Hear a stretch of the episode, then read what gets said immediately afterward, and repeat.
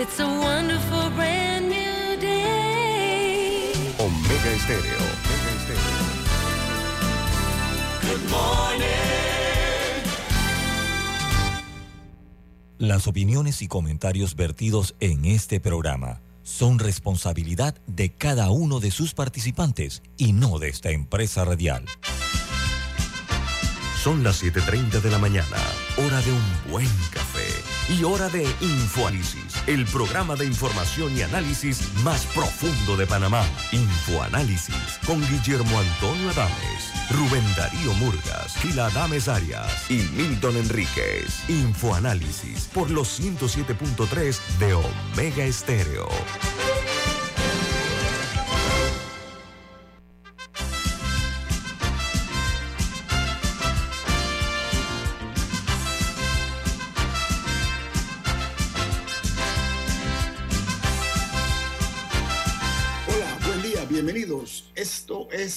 Es Info Análisis, un programa para la gente inteligente. Hoy es viernes 3 de febrero del año 2023 y este programa Infoanálisis es presentado por Por Café Lavazza, un café italiano espectacular. Pide tu Lavazza en restaurantes, cafeterías, centros de entretenimiento y deportivos. Y ahora pide tu café Lavazza orgánico en Deli Gourmet. Café Lavazza, un café para gente inteligente y con buen gusto. Presenta Infoanálisis. Gracias, Milton. Bueno, amigos, recuerden que este programa se ve en vivo, en directo, en calidad HD, en, en la aplicación.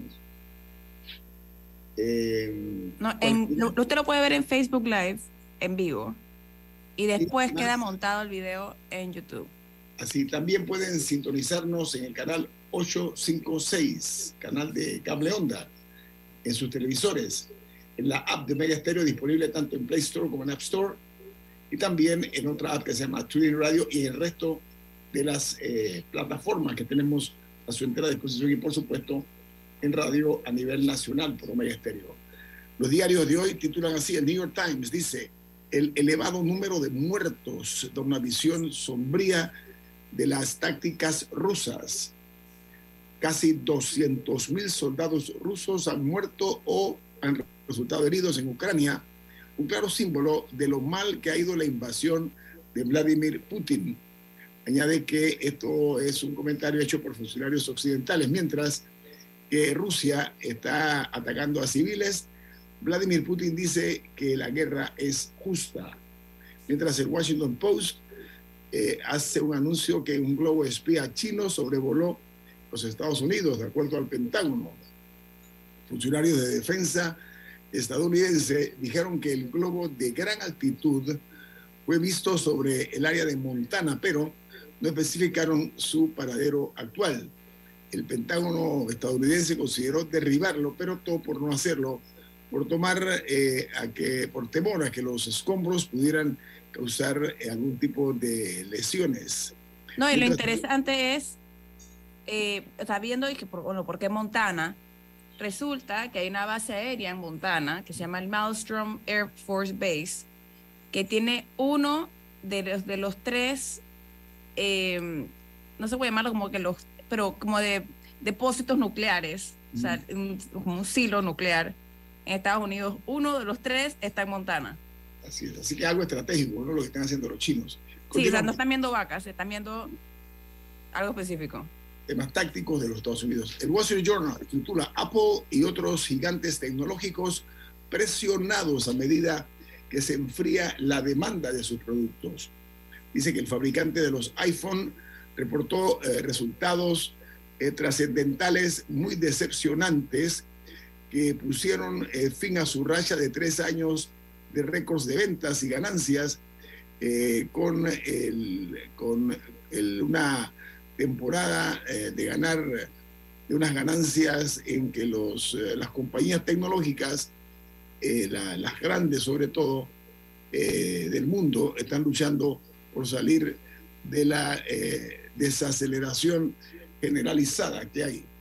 Mientras en Brasil, el presidente Ignacio Lula da Silva inicia contactos para forjar una alianza liderada por China que priorice una salida negociada a las fuerzas rusas de Ucrania y a la guerra. Mientras en México la noticia principal se genera en Nueva York, donde un agente de la DEA y la propia organización, eh, la DEA, confirman que tenían información sobre los sobornos que se pagaban a García Luna, que es el ex secretario de Seguridad de México, el, el super policía, como le llamaban.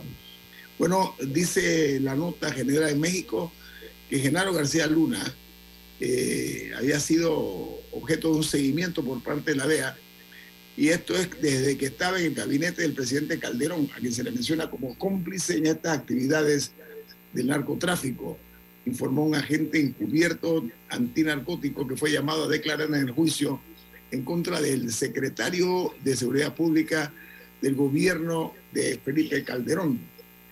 Eh, una nota que también se genera en los Estados Unidos dice que el noroeste de esa nación se prepara para la peor sensación térmica en décadas. ¿Por qué? Porque Dice que los meteorólogos dicen que un resfriado único en una generación podría afectar eh, partes de la región hoy y hasta el sábado.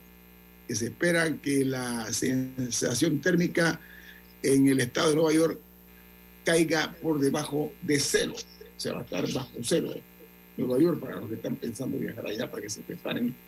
Y no hay todavía eh, específicamente eh, las características propias de hasta dónde va a alcanzar.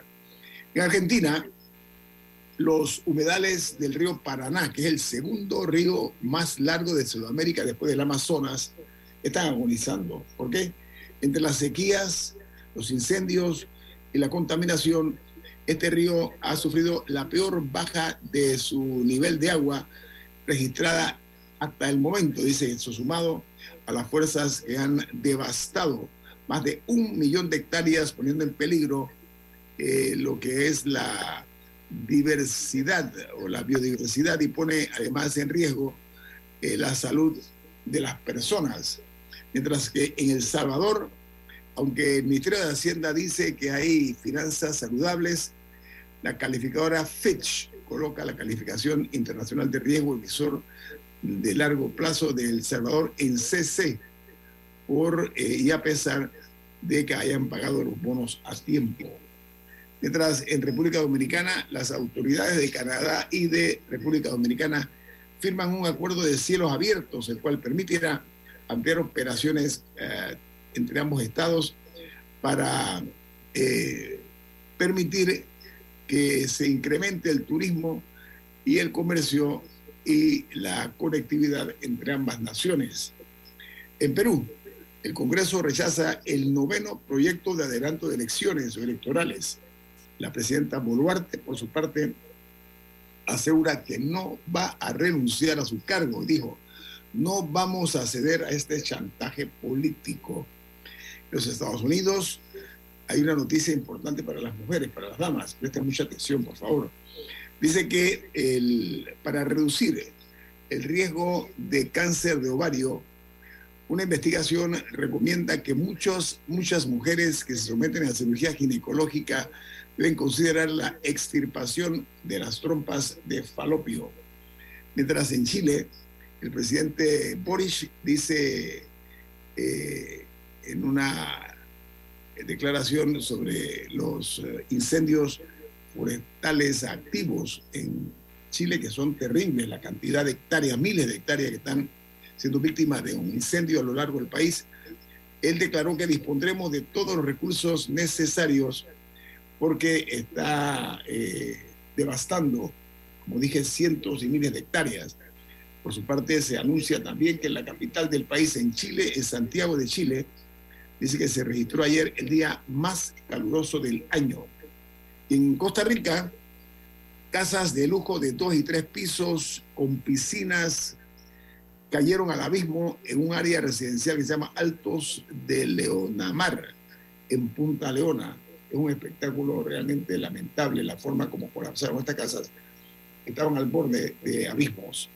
Mientras eh, eh, también se dio a conocer ayer en Costa Rica que un magnate indio que desea construir un canal seco en Costa Rica está en apuros por acusaciones de supuesto fraude Se trata de Gartán Adani, el tercer hombre más rico del mundo, que incluso se reunió con el presidente de Costa Rica, el presidente Chávez, en eh, Davos, Suiza. Y en Colombia, el presidente, el principal sospechoso eh, del crimen de una DJ colombiana, eh, el estadounidense John Paulos, fue enviado ayer a la cárcel.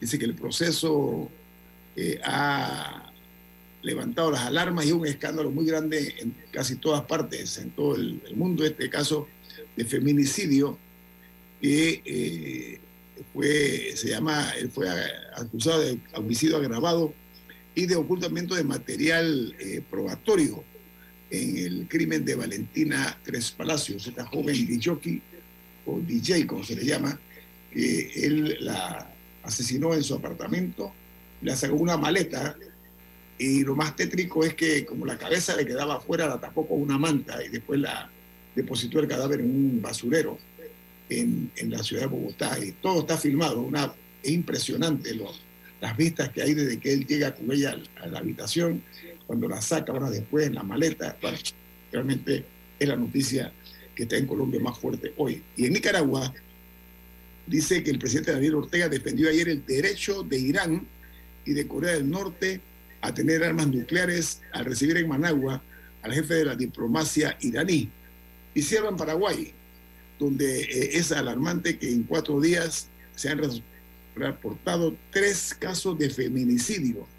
Y saben que ya van cinco casos desde el domingo, eh, desde que comenzó este año 2023, la cantidad de mujeres que han perdido la vida a manos de sus esposos, de sus compañeros de vida, de sus ex esposos. Una cosa terrible en Paraguay. Diga, Camila. Sí, hay una noticia de esta semana que tenía pendiente de comentar, y, pero, sí me parece in- interesante.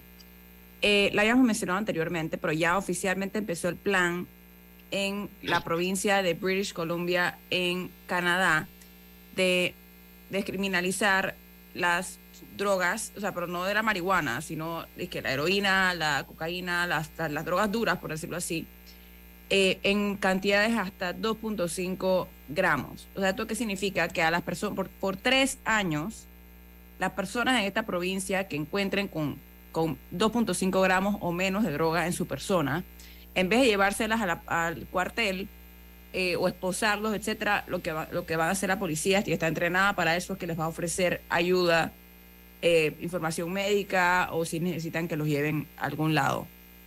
Esto porque es un plan piloto de tres años que empezó el martes, o sea, el 31 de, de enero, y va a ser hasta el 2026, en esta provincia en particular, porque desde 2016 habían tenido más de 10.000 muertes por sobredosis. Era la provincia en Canadá donde más se estaba registrando este problema y, la cosa es que cuando, cuando eran, cuando estaban criminalizadas, las personas cuando necesitaban ahí policía porque los iban a llevar a la cárcel. Entonces, lo que están tratando de ver es si eso funciona.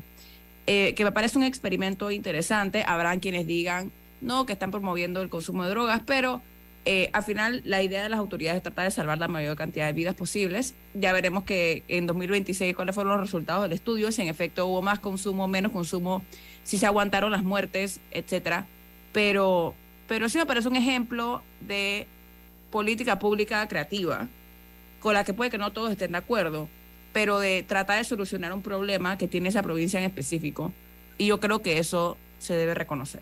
Vamos al corte comercial. Esto es Info Análisis, un programa para la gente inteligente.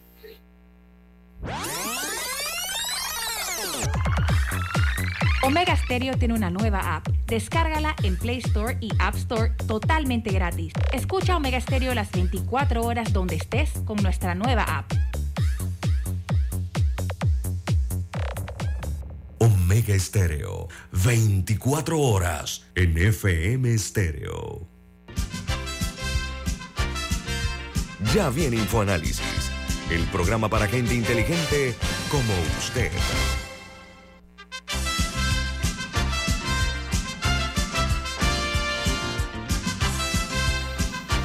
Nos acompaña esta mañana el ex magistrado del Tribunal Electoral, Guillermo Márquez Amado. Buen día. ¿Cómo está usted, ex magistrado? Muy buenos días. Gusto Oiga, estar aquí es con hora, ustedes. es hora de que un programa de esta categoría ilustremos a la audiencia porque ya se escucha el retumbar de los motores de la política que están eh, poco a poco acelerándose más. Eh, vi ejemplo en lo que se refiere a las aspiraciones de ciudadanos que van a pretender una postulación presidencial por la, vía de la, eh, como se le llama ahora mismo a algunos de ellos, la libre postulación, los independientes. Eh, ayer la señora Maribel Gordón logró colocarse como la quinta precandidata presidencial por la libre postulación a llegar a 41.119 votos. La profesora Gordón, una persona muy conocida y reconocida. Y entonces esto pone el, el, el ambiente en ese sector en que la diputada del PRD, Zulay Rodríguez, está en 83.906 firmas. El panameñista eh, Arrocha está en 72.821.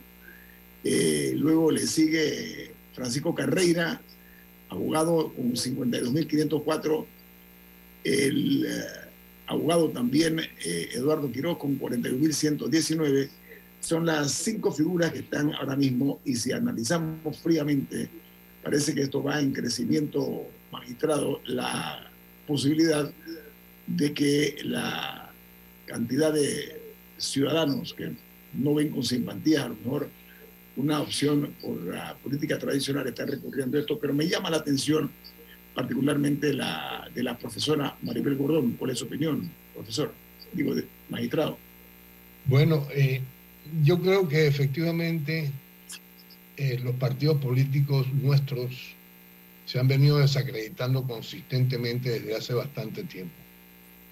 A eso ha contribuido sustancialmente desde mi punto de vista eh, el subsidio electoral tan copioso que se le da a los partidos políticos, además de las contribuciones de origen privado, sin que haya eh, informes ni eh, reportes que presten mucha fe acerca de, de su manejo.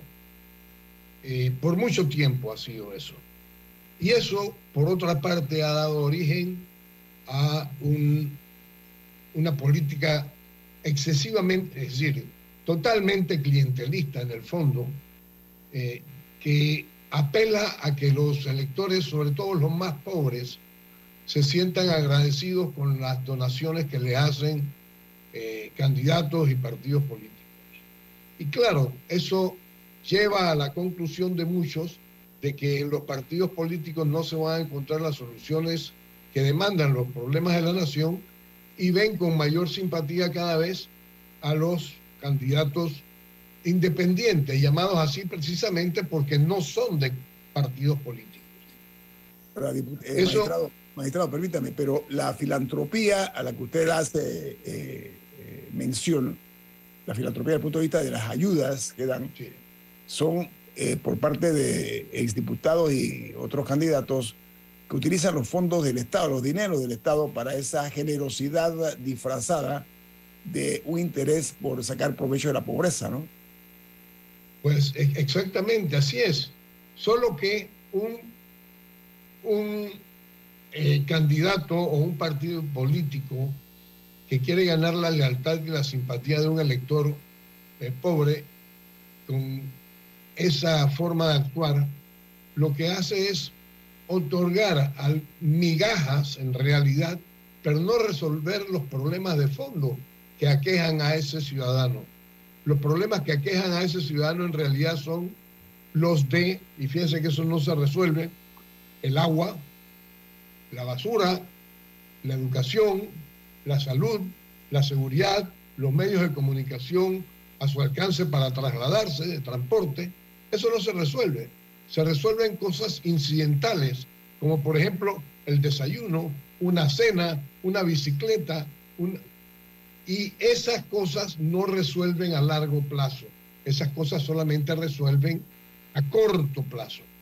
Yo, yo quería, no, solamente para agregarle un par de elementos a la conversación sobre eso que habla don Guillermo Márquez y lo que hablaba mito sobre la, los independientes o las candidaturas fuera de los partidos que recogen firmas.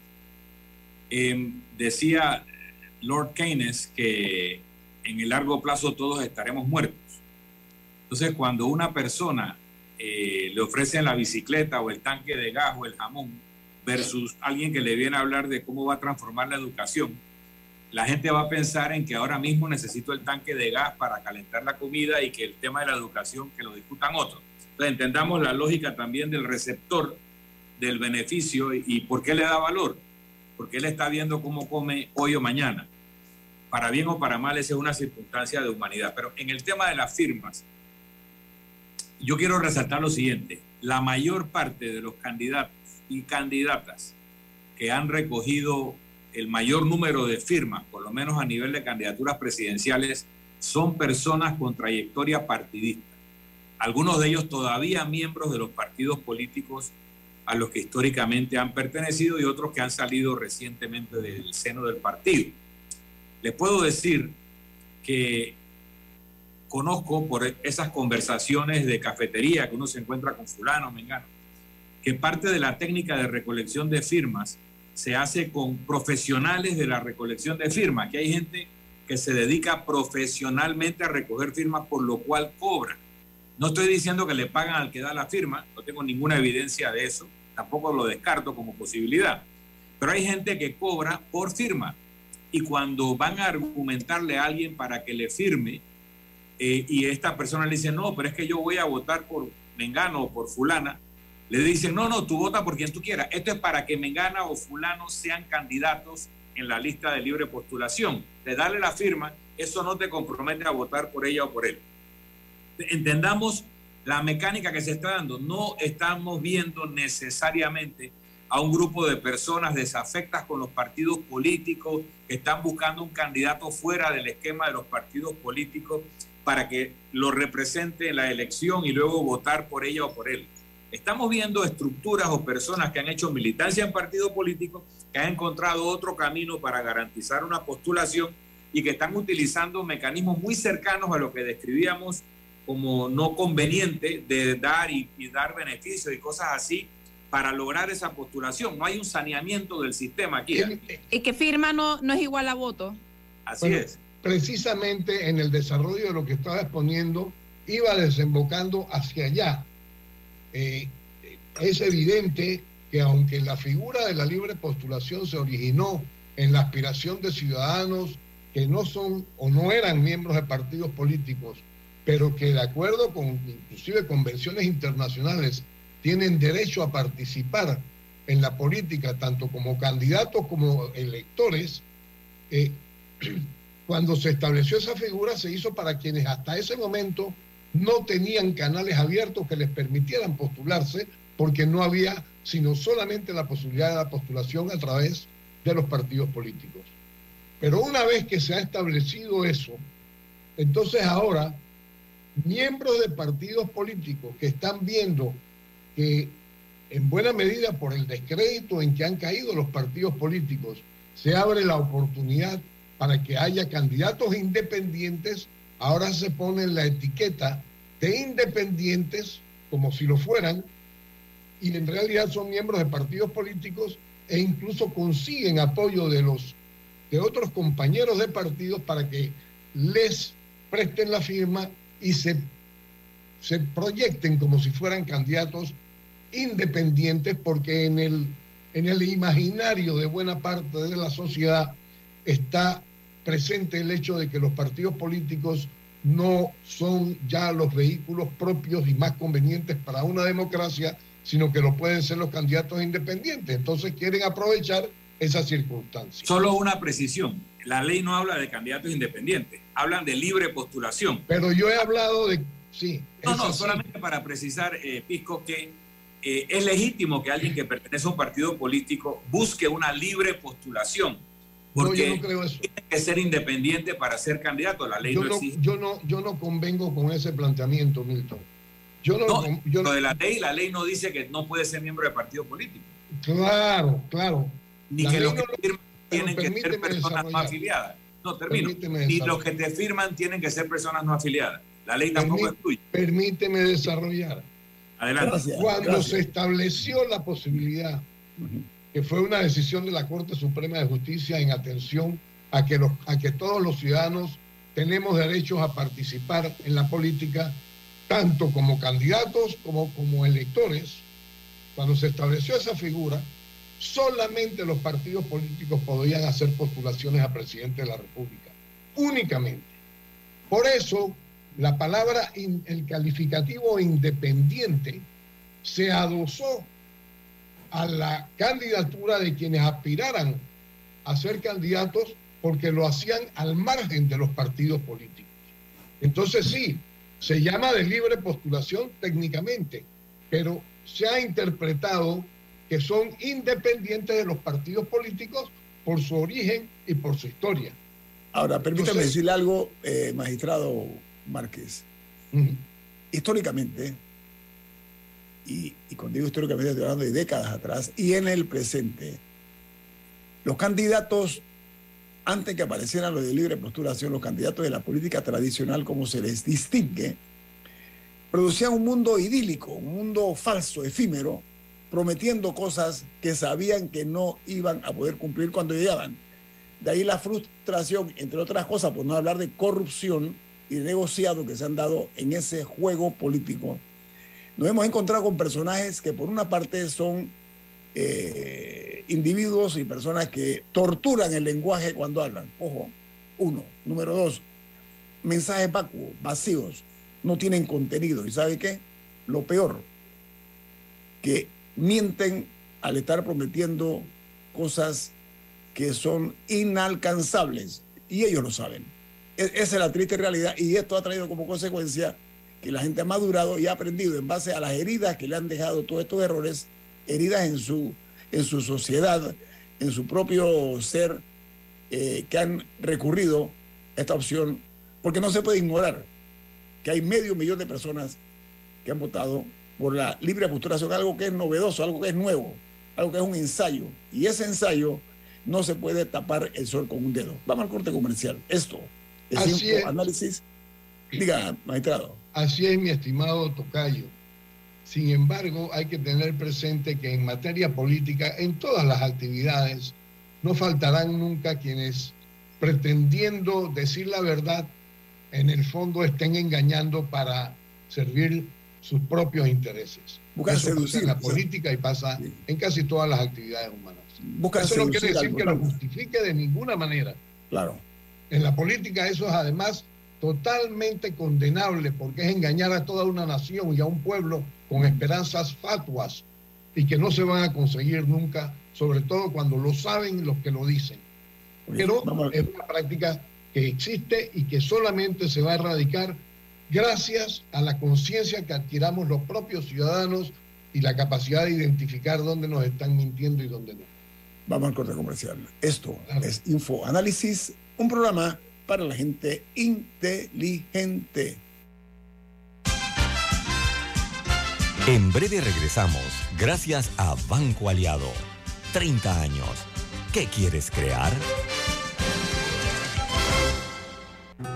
Contamos contigo para defender la voz de todos los panameños en la elección general de 2024, como Don Rafa, Vea, yo fui el primerito en inscribirme como miembro de mesa en mi pueblo. Oh, ahora soy el responsable de contar cada voto de mi gente. Inscríbete tú también en tribunalcontigo.com o en cualquiera de nuestras oficinas en todo el país. Eso de ser productor y miembro de mesa je, es un compromiso berraco, ¿yo? Tribunal Electoral. La patria la hacemos contigo. Omega Stereo tiene una nueva app. Descárgala en Play Store y App Store totalmente gratis. Escucha Omega Stereo las 24 horas donde estés con nuestra aplicación totalmente nueva.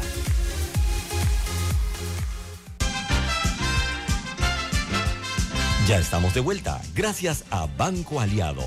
30 años. ¿Qué quieres crear?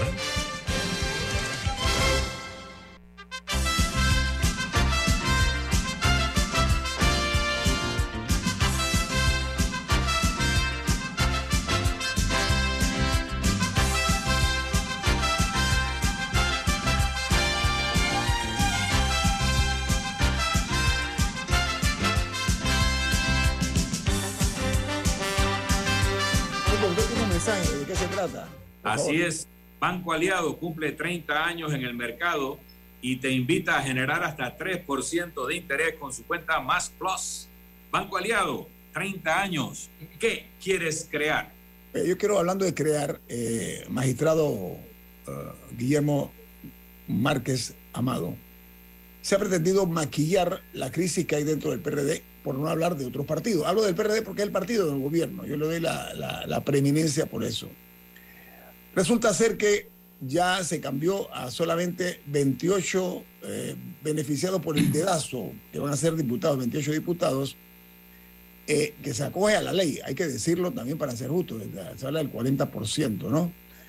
Pero eso le quita oportunidades a un número importante de miembros de ese colectivo político que no van a tener la oportunidad de hacer exactamente lo que estamos hablando, que hay una renovación en cuanto a los que representan eh, al electorado. Eh, en su opinión, ese dedazo que se ha pretendido mediante la omisión de las primarias y decir tú sí, tú no, esa selectividad, en su opinión, ¿cuál es eh, el impacto, magistrado?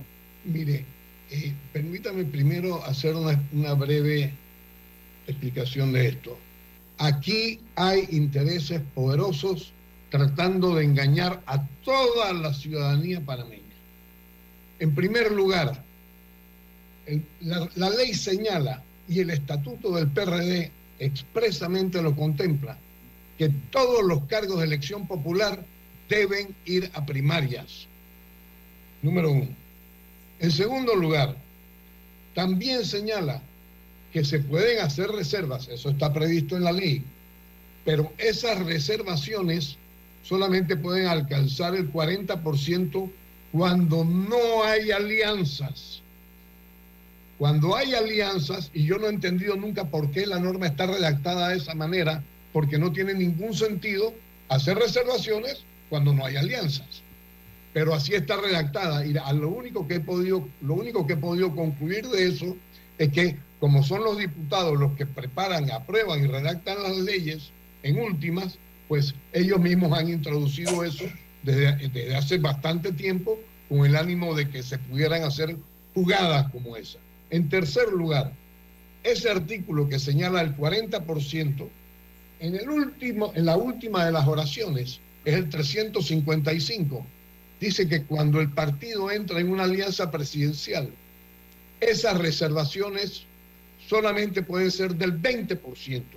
Aunque, aunque sabe que yo, yo tuve esa misma duda, eh, porque el código electoral lo dice de una manera, pero el decreto 29, que es el que reglamenta las elecciones, lo tiene escrito ligeramente distinto. Dice que los partidos que postulen a presidente el candidato elegido por otro partido mediante alianza, o sea que básicamente el, número dos, pues el partido más chico, que ese es el que tiene el 20%. Bueno, O sea, o sea, que el que no postula un candidato a presidente propio, sino al de otro partido por una alianza, que ese tiene 20% para, para reservar. Pero si uno está un poquito distinto que el código. si uno sí, en primer lugar de- debo decir lo siguiente, cosa que es un principio de interpretación de las leyes que los abogados tenemos muy claro. Entre un decreto reglamentario y una norma legal prevalece siempre lo que diga la norma legal. El decreto reglamentario se entiende ser de, inferior jerarquía y por tanto no puede ir por encima de lo que dice la misma ley de la nación. En segundo lugar, más adelante, en ese mismo código y un un- unos cuantos artículos más adelante, dice que solamente se puede hacer reserva de un cargo de elección popular por cada uno de esos partidos aliados. Entonces, ¿qué propósito tiene una norma redactada de esa manera? A lo único que yo le he podido encontrar sentido es a esa pobre redacción, ya sea eh, inducida voluntariamente o sencillamente por ignorancia, a la que han recurrido los diputados en la Asamblea Nacional para poder dejar esos claroscuros ahí y después tratar de manipular las cosas mediante interpretaciones.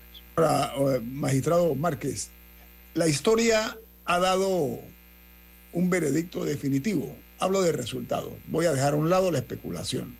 A ver, Ana Matilde Gómez logra la mayor cantidad de votos siendo una candidata por la libre postulación en su momento.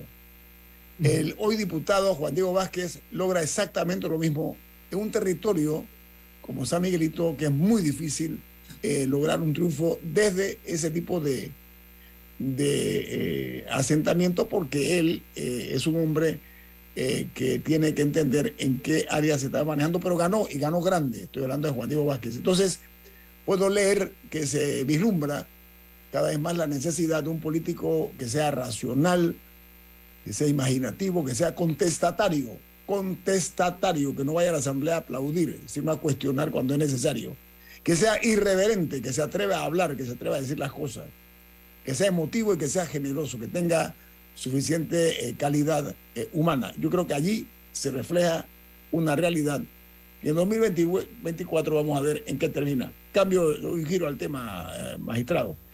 El vicepresidente de la República Constitucional, el señor José Gabriel Carrizo, renuncia al cargo de ministro de la Presidencia e inicia su carrera aparentemente para lograr una candidatura presidencial. Enhorabuena, porque un hombre joven eh, que se está proyectando hace rato, pero le ha salido, como debe ser en democracia, la figura de Cristiano Adame, que ha refirmado o confirmó ayer que se va a postular para la, para la presidencia en las primarias del PRD. Este tipo de situación que se va a presentar entre eh, un eh, líder del Ejecutivo, en este caso el señor Carrizo, proviene y es parte del Ejecutivo porque él es vicepresidente constitucional, y el diputado Adames, que está en una posición cimera en la Asamblea. ¿Qué opinión le merece, magistrado Márquez? Hombre, la, la opinión que me merece esta situación es que el diputado Cristiano Adames está tomándole mejor el pulso a la opinión pública que el vicepresidente de la República. ¿Por qué lo dice? ¿Por, por qué dice usted Porque eso? el vicepresidente de la República, como bien han dicho ya algunas personas muy involucradas en política, tiene una muy pobre eh, aceptación eh, como candidato. Y probablemente... Acaba, de, acaba de surgir como tal, eh, magistrado. Acaba, acaba de anunciarlo. Él, Bueno, porque está más en la palestra en este momento y está precisamente en esta agitación eh, pre- de, de- de- de sombra, digamos, preliminares. Él, por otro lado, el, el diputado Adames, el doctor Adames, está en una posición en que él diariamente en su, en su quehacer está pulsando, claro que lo está haciendo últimamente también eh, José Gabriel Carrizo, el vicepresidente, pero en la Asamblea se pulsa muy de cerca cómo andan las simpatías de los electores en términos generales, en la política, en la realpolitik, por llamarlo de esa manera. sí. Y seguramente que ha visto por ahí una posibilidad de que enfrentando a alguien que no tiene la misma solidez eh, en cuanto a simpatías populares, pudiera ser que se le planteara la posibilidad de llegar a ser él el candidato de ese partido, que es el más grande de Panamá, aunque yo le vea muy pocas posibilidades, como ya hemos visto desde 1990, cada vez que un partido político ha llegado al poder, sale del mismo con muy baja simpatía, con muy pocas probabilidades de reelección y efectivamente yo no veo que, este- en este caso, que además ha estado marcado por pandemias, por corrupción, por abusos en la, en la administración pública, haya, vaya a cambiar esa historia. Cambio Democrático, partido liderado por Rómulo Ruz, número dos en las elecciones eh, recientes. El Pleno del Tribunal Electoral ha suspendido eh, a partir de la fecha, fue el término, eh, lo que se conoce como el financiamiento público, alegando que en el artículo 111, en el numeral creo que es el 4, eh, hay un término que se refiere a la renovación de los organismos o las autoridades y argumentan pues de que esto no se ha cumplido por parte del cambio democrático. ¿Qué opinión le merece? Si no se ha cumplido, en la ley está previsto que cuando los partidos no llamen oportunamente a las elecciones internas que deben hacer, el Tribunal Electoral tiene el mecanismo en defensa de esos principios que animan al Tribunal Electoral de proteger y fortalecer la democracia, cosa que no está pasando con la misma rigurosidad como quisiéramos muchos, eh, tiene la posibilidad de restringirle y suspenderle incluso las, eh, los subsidios electorales destinados a los partidos hasta que cumplan con el deber de hacer los ejercicios electorales internos. Eso es perfectamente legítimo. Ojalá se hiciera en otros partidos también, donde esas condiciones seguramente se han dado en el pasado y no se habían eh, marcado de la misma manera que ahora. Oiga, magistrado Márquez, el encono social por el actuar de miembros, algunos miembros de la clase política que están lucrando con los cargos públicos, se evidencia. ¿Está la justicia cumpliendo la función que le corresponde y los controles o los nudos se han soltado inmisericordiamente, en su opinión? Mire, la, la situación de la nudo falta de, de nudo de justicia- control, perdón, nudo de control estoy hablando, magistrado. la, la situación de falta de justicia en Panamá, en mi opinión, y lo he dicho muchas veces, pero eso no es lo importante, eh, es lo más grave que de, que, de lo que sufre nuestra sociedad panameña. No hay justicia. No hay justicia comenzando por los jueces de paz, que antes eran los corregidores. No hay justicia en los municipios, en los jueces municipales. No hay justicia en los juzgados de circuito. Eso nos está afectando a todos. Y ese valor, el de la justicia, es quizás el más importante en una sociedad porque es el que le da la certeza a cada habitante de la nación de que lo que él hace va a estar garantizado en cuanto a que no eh, moleste, que no interfiera con los derechos de los demás que vivimos en la misma sociedad, con que los gobernantes inclusive no excedan los términos de las facultades que tienen en beneficio propio. Y lo hemos visto desde hace mucho tiempo.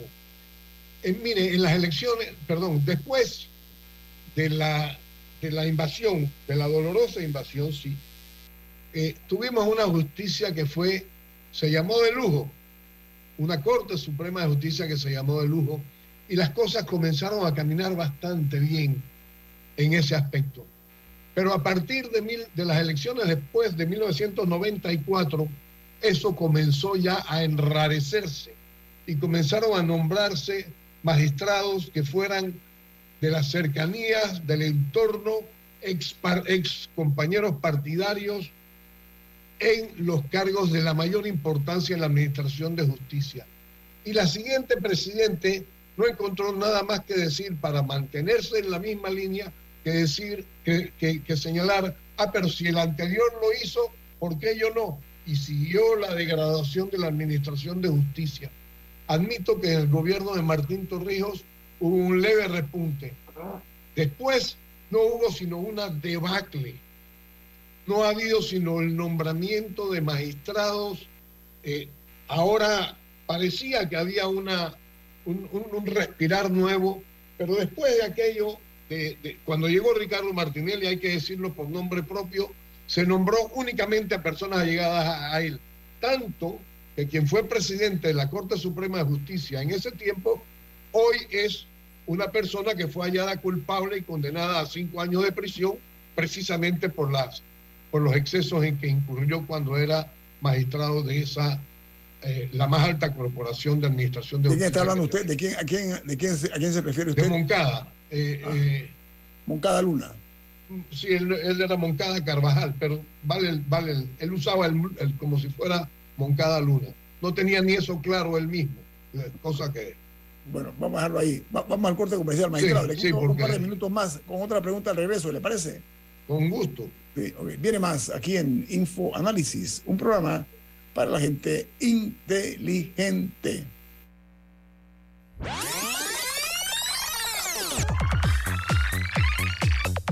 Omega Stereo tiene una nueva app. Descárgala en Play Store y App Store totalmente gratis. Escucha Omega Stereo las 24 horas donde estés con nuestra aplicación 100% renovada.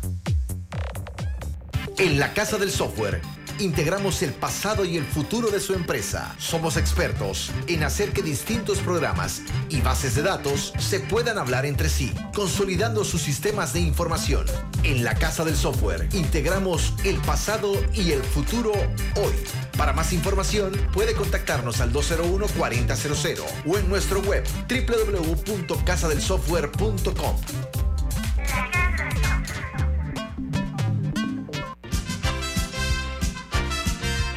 Ya viene InfoAnálisis, el programa para gente inteligente como usted.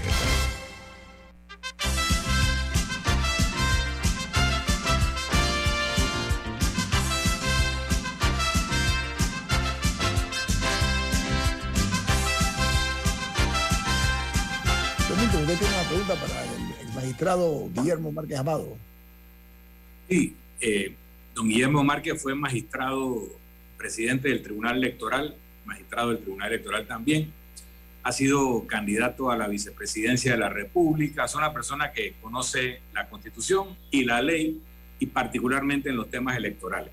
Y abogado, a darse un debate todavía en los márgenes, no ha entrado a hacer un debate de fondo, pero que es muy relevante con el contexto.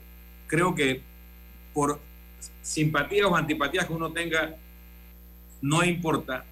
Los que leen política, si tú les preguntas si las elecciones fueran el domingo, ¿quién ganaría? Te contestan Ricardo Martinelli, aunque no fueran a votar por él. Aquí la pregunta no es si Ricardo Martinelli puede ganar una elección, sino si puede correr, aspirar al cargo de presidente de la República en una elección. Entonces, hay un artículo en la Constitución, creo que 178, que dice que los que hayan ocupado el cargo de presidente o vicepresidente de la República no podrán aspirar al mismo cargo hasta pasados dos periodos. En el año 2004, Guillermo Endara corrió para presidente de la República, postulado por el Partido Solidaridad, lo volvió a hacer en el, en el, perdón, en el 2009 corrió, perdón, 2004 sí, y 2009 corrió de nuevo ya con su partido propio. Entonces, eh, en esa primera vez que eh, Guillermo Endara vuelve a correr luego de haber dejado la presidencia, habían pasado dos periodos electorales, pero no habían pasado dos mandatos presidenciales. Y la constitución no dice a qué periodo se refiere. En el análisis que hace Lina Vega cuando le hice la pregunta, si no me equivoco ayer, ella dice, no, no, esa interpretación es errónea. Ricardo Martinelli puede correr para presidente porque ya pasaron dos periodos.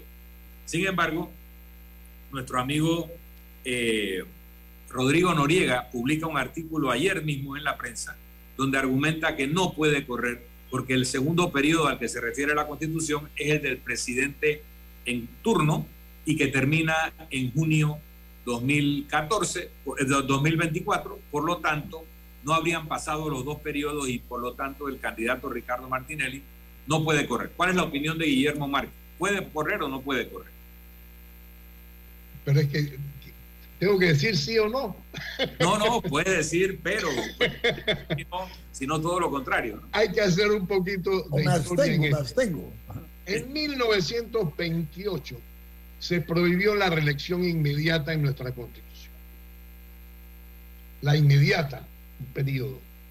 En 1941, el doctor Arnulfo Arias introdujo la posibilidad de la reelección con la nueva constitución aprobada en aquel momento. Eso precisamente fue una de las razones invocadas para que eh, fuera desplazado del poder. En 1945, cuando se reunió la constituyente, ese era un tema que tenía particularmente presente. Y por eso la constitución de 1946 estableció la prohibición de que no hubiera reelección durante los dos periodos inmediatamente siguientes. Para el tercer periodo sí podía haber eh, reelección. Y eso fue lo que se aprobó en la elección, en la, en la constitución de 1946. Misma norma que se mantuvo en la constitución de 1972 y que después cuando se, se hicieron las modificaciones eh, integrales y generales de, de esa constitución en el año de 1983 se mantuvo también. Es decir, que no podía haber reelección por los dos periodos inmediatamente siguientes. Pero entendiendo siempre que se trataba de que el presidente que dejaba la presidencia en un momento, durante los dos siguientes periodos, no podía llegar a ser presidente, pero en el tercero sí podía llegar a ser presidente. Ahora que, dicho estos antecedentes, leamos lo que dice el artículo 178, como bien ha mencionado Milton, aquí tengo la constitución de la República. Dice, los funcionarios que hayan sido elegidos presidente o vicepresidente no podrán ser reelegidos para el mismo cargo en los dos periodos presidenciales inmediatamente siguientes. Es decir, no pueden ser reelegidos en esos periodos presidenciales. Y el argumento ha sido ahora de que si la elección tiene lugar en mayo, entonces eso es dentro de los dos periodos inmediatamente siguientes. Y por eso se argumenta esa reelección no puede tener lugar. Sin embargo, atenidos a toda esta historia y los, las, las cosas no se redactan de una manera con el propósito de que sean exactamente como se redactaron, sino con la intención que llevaron a esa redacción. Eso es lo que justifica que las leyes sean leyes y que además se establezcan organismos destinados a interpretarlas. Y hay toda una, ciencia, si se quiere, de una hermenéutica jurídica que sirve como regla para la interpretación de las normas. Entonces, sin negar que ese artículo tiene en la forma en que está redactado una, una interpretación posible como la de que no puede ser eh, candidato, no puede ser reelecto en ese periodo, no deja de ser cierto que lo que siempre se ha entendido en nuestro medio es que esa prohibición existe no porque no pueda ser reelegido, sino porque no pueda ejercer el poder dentro de los dos periodos inmediatamente siguientes. En cambio, para el tercero sí podría hacerlo. Eso fue lo que hizo posible que cuando Guillermo Endara se postuló, nadie cuestionara el hecho. Ahora lo hace porque hay una gran eh, aversión a que el presidente Martinelli, el expresidente Martinelli, particularmente con todas estas cosas que ha habido, pueda correr.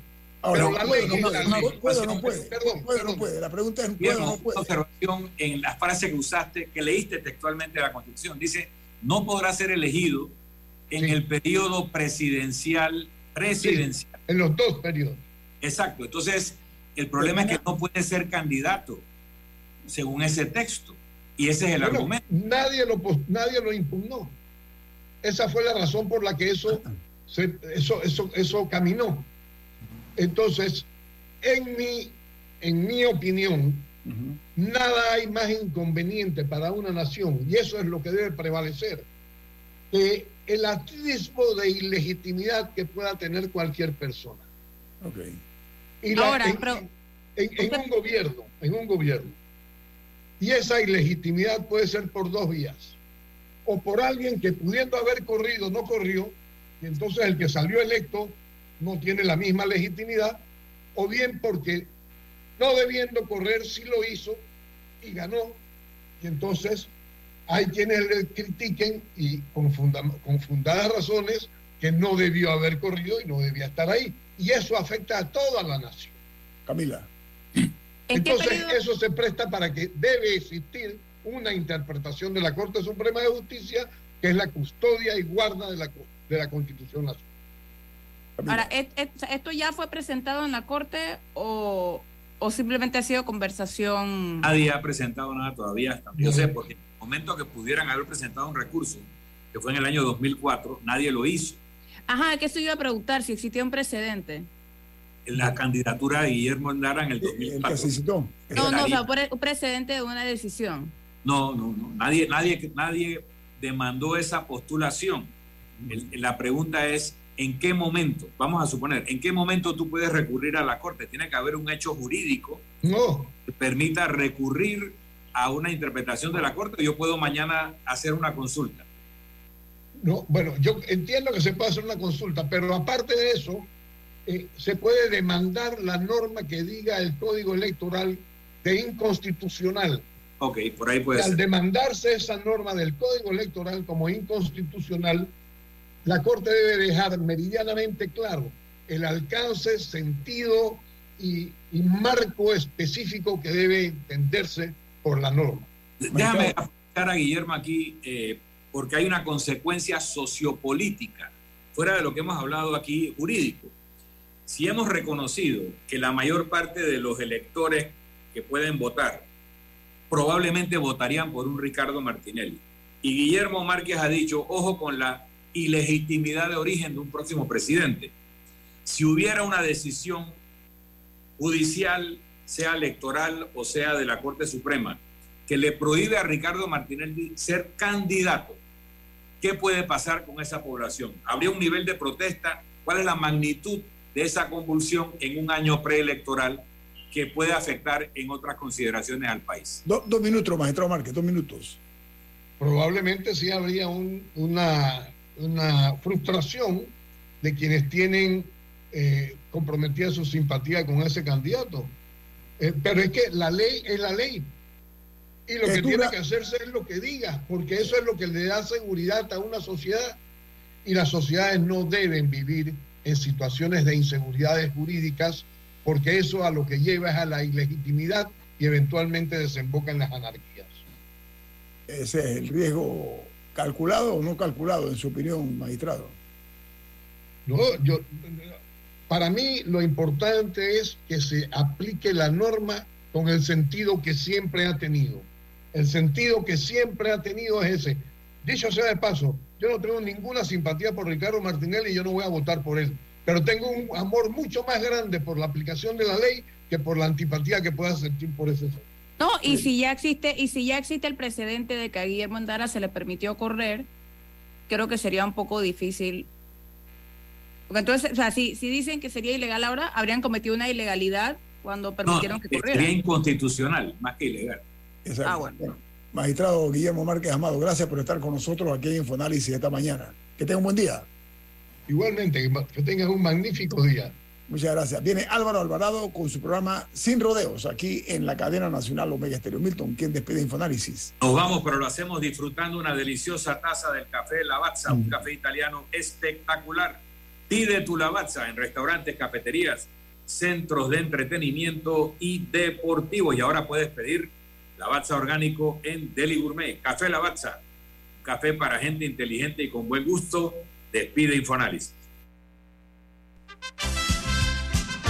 Ha finalizado el infoanálisis de hoy. Continúe con la mejor franja informativa matutina aquí en Omega Estéreo 107.3, Cadena Nacional.